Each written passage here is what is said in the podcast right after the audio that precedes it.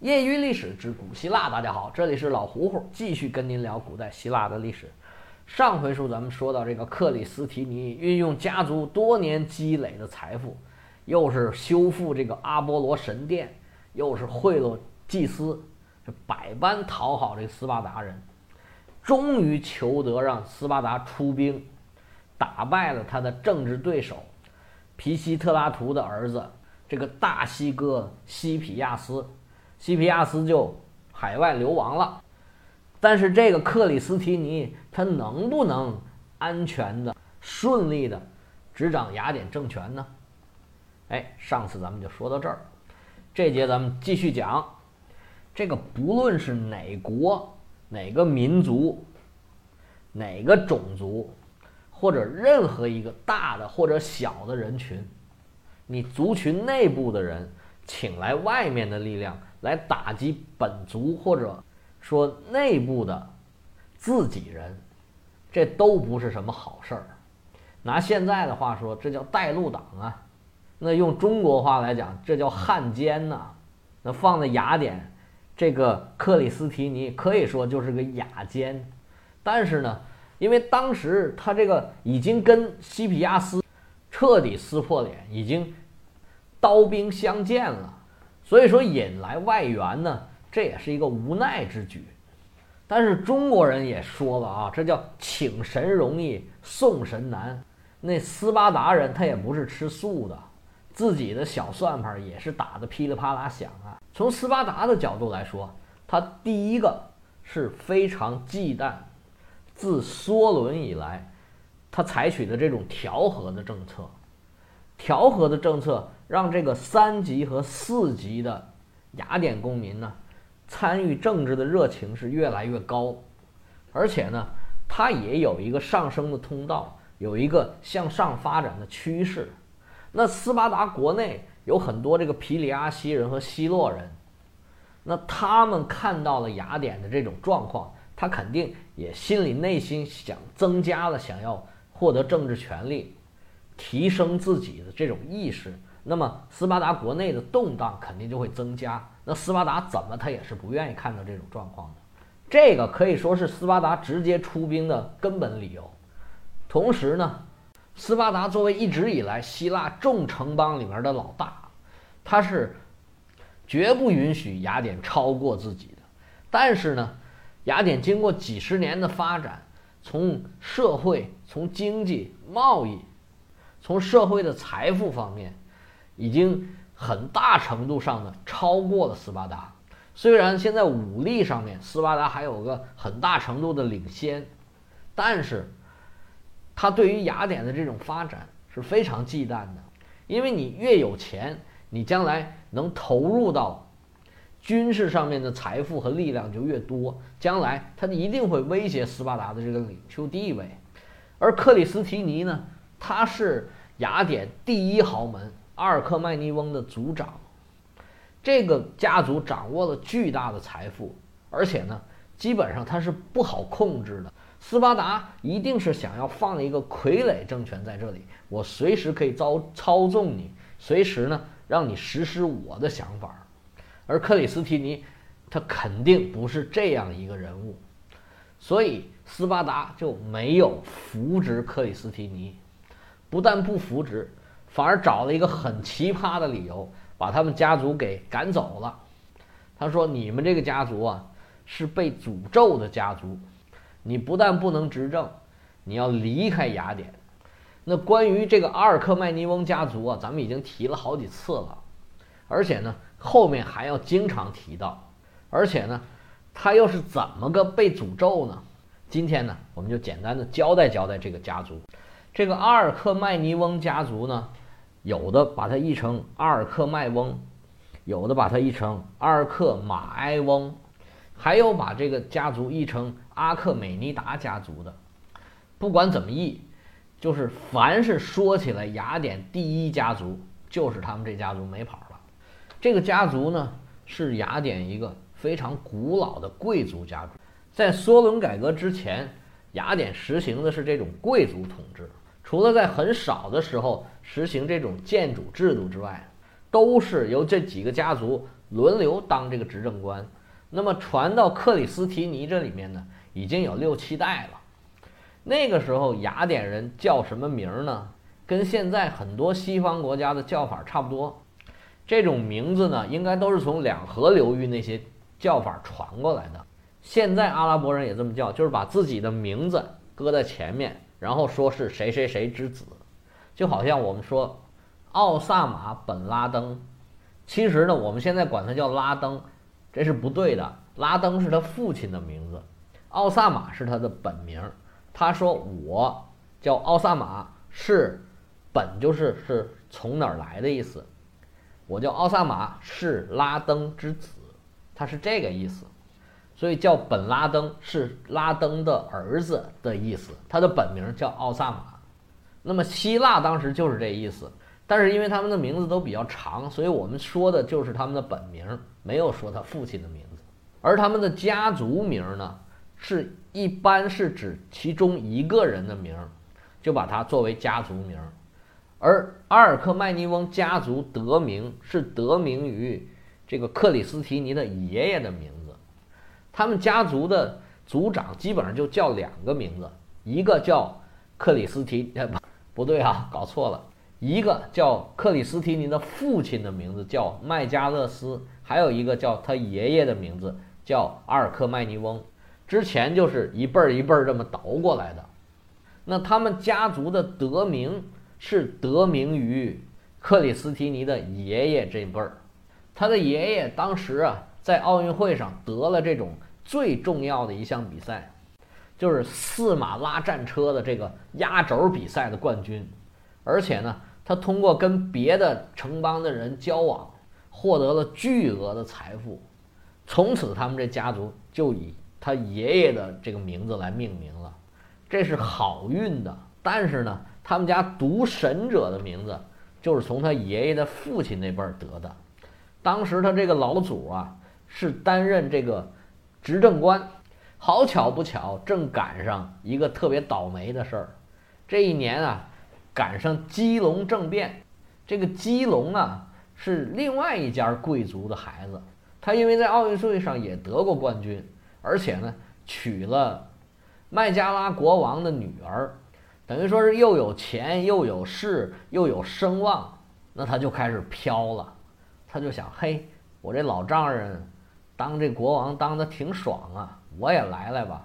他就组织一帮人，趁着这个节庆的时候，在雅典就发动暴动，准备夺取政权。结果呢，他这水平太次，人缘也不行。他刚一发动，就被雅典这帮人冲回来，给他打退了。这基隆本人跟他弟弟是跑了，结果他这帮同伙呢，就躲到这个雅典卫城的神庙里边去了。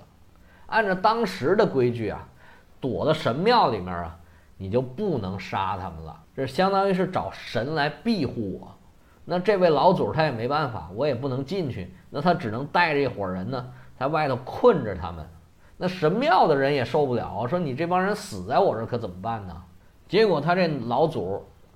麦加勒斯就跟他们商量好，说说说行，你们出来吧，我不杀你们。结果他们一出来，这个老祖呢，找了个由头，嘁哩咔嚓就把这帮人全给干掉了。结果这神殿就相当于是被污染了。那在那个时候，大家都有非常虔诚信仰的情况下，你这么干肯定是不行的。而且你答应不杀他们呢，你还在这儿动刀动枪。结果呢，他们这个家族。就被整个被驱逐出雅典。虽然呢驱逐的时间不长，而且他儿子呢最后特别有出息，但是呢他们这个遭受诅咒，这个毒神者的名儿他可是真落下了。而他们的家族到底是平原派领袖还是海岸派领袖，实际上还是有争议的。我们就按海岸派来算。而且当时呢，咱们以前讲了这个皮西特拉图在。娶这个麦克加勒斯的女儿的时候啊，他也是有顾虑的，觉得你们这家族是受诅咒的家族，是不是也给我带来厄运呢？那事实是没有，他们好像只诅咒自己家族的人，不诅咒外人。这个随着我们讲，有好多他们家族的人到后面也有很多很大的作为，但是呢，结局也不是很好。这封建迷信咱们就说到这儿啊。而克里斯提尼的父亲又娶了一个国王的女儿，加上自己非常善于经营，而且配合他们梭伦改革以来的这些政策，他们家族就是越做越大，钱是越挣越多。到了克里斯提尼这儿，他已经是在雅典非常非常有势力的一个家族。他们家族咱们就介绍到这儿。哎，咱们翻过头来再说一说斯巴达的一些做法。斯巴达是想要把克里斯提尼他们赶走，但是呢，他又不能自己亲自来，他必须要借一只手来操纵这件事情。那么他们就看中了另外一个雅典的贵族家庭，这个人叫伊萨格拉斯，他是斯巴达国王的好朋友，一直他就支持这种独裁的统治，跟斯巴达的意识形态是非常像的。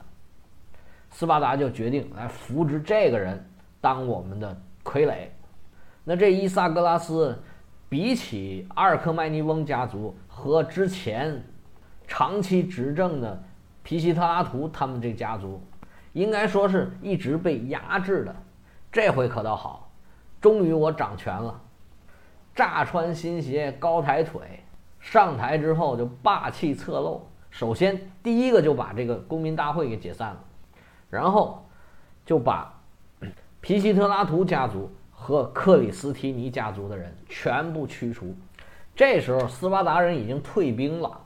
我们可以看得出来，第一个，这伊萨格拉斯啊，是这两下子真不行。而且呢，这斯巴达呀也没什么牌面儿，这做事儿啊太过极端。这政治上面呢，不能说你想要什么你就直接去拿什么。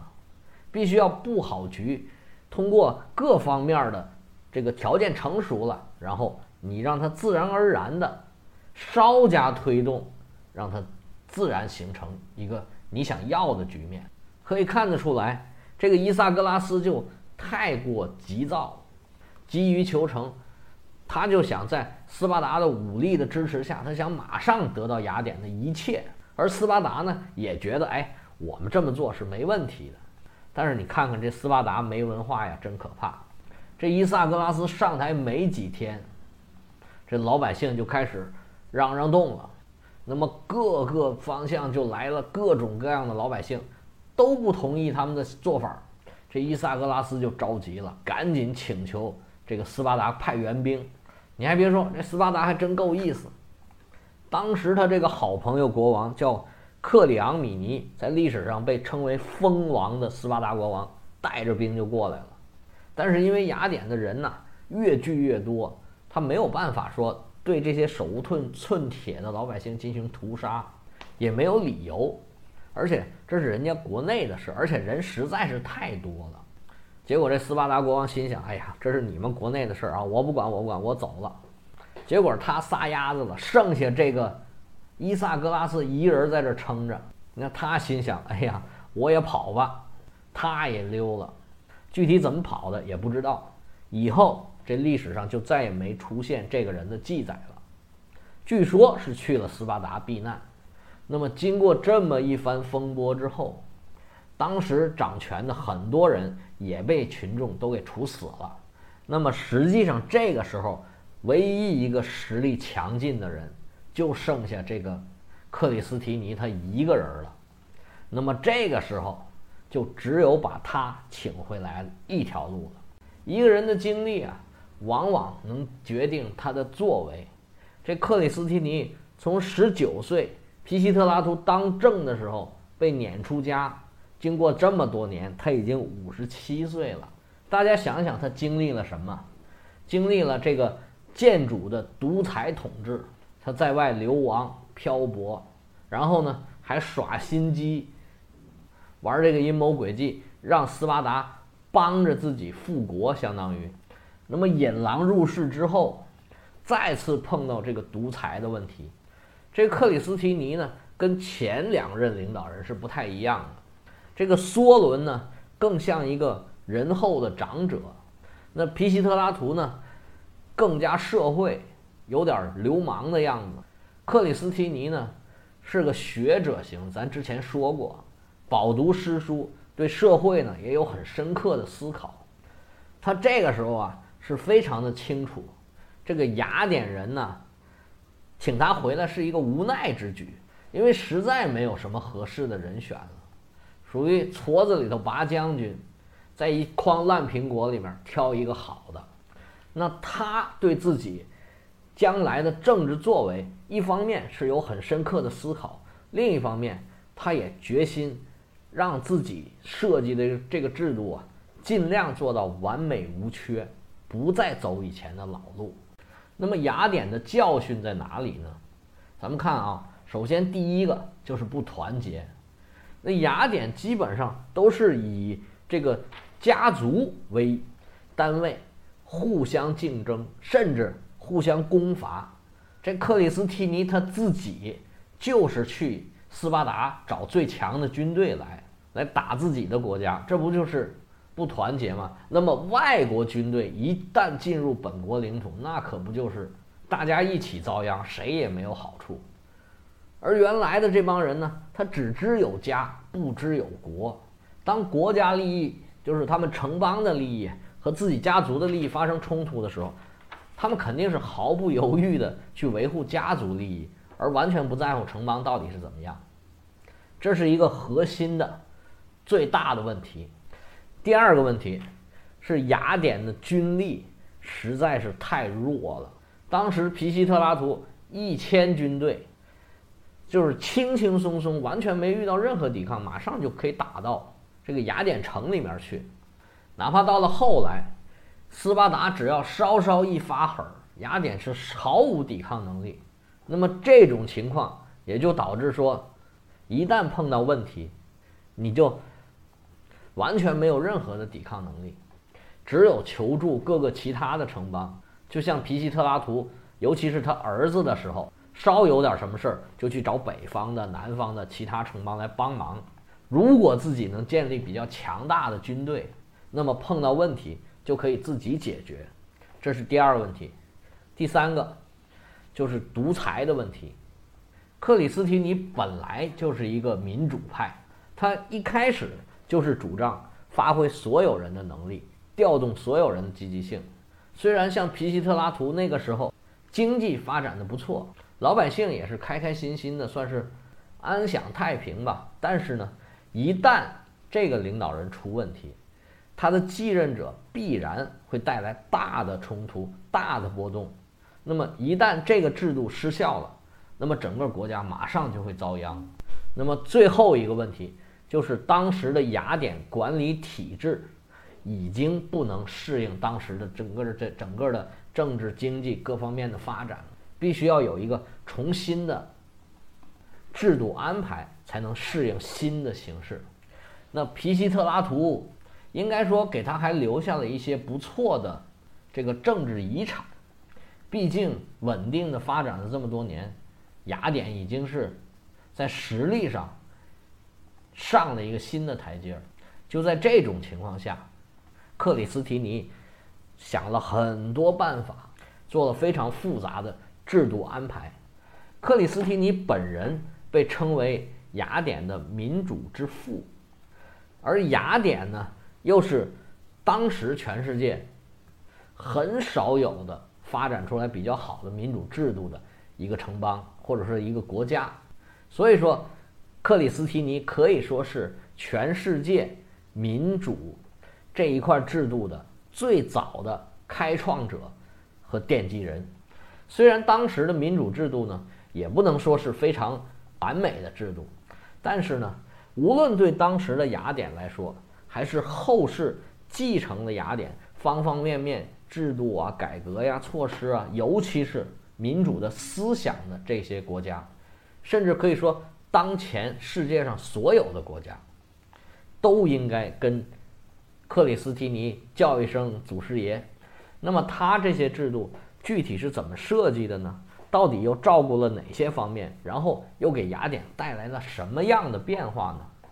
那么我们这节。先讲到这儿，下节具体说一说克里斯提尼到底给雅典做了什么样的改革，我们下回接着说。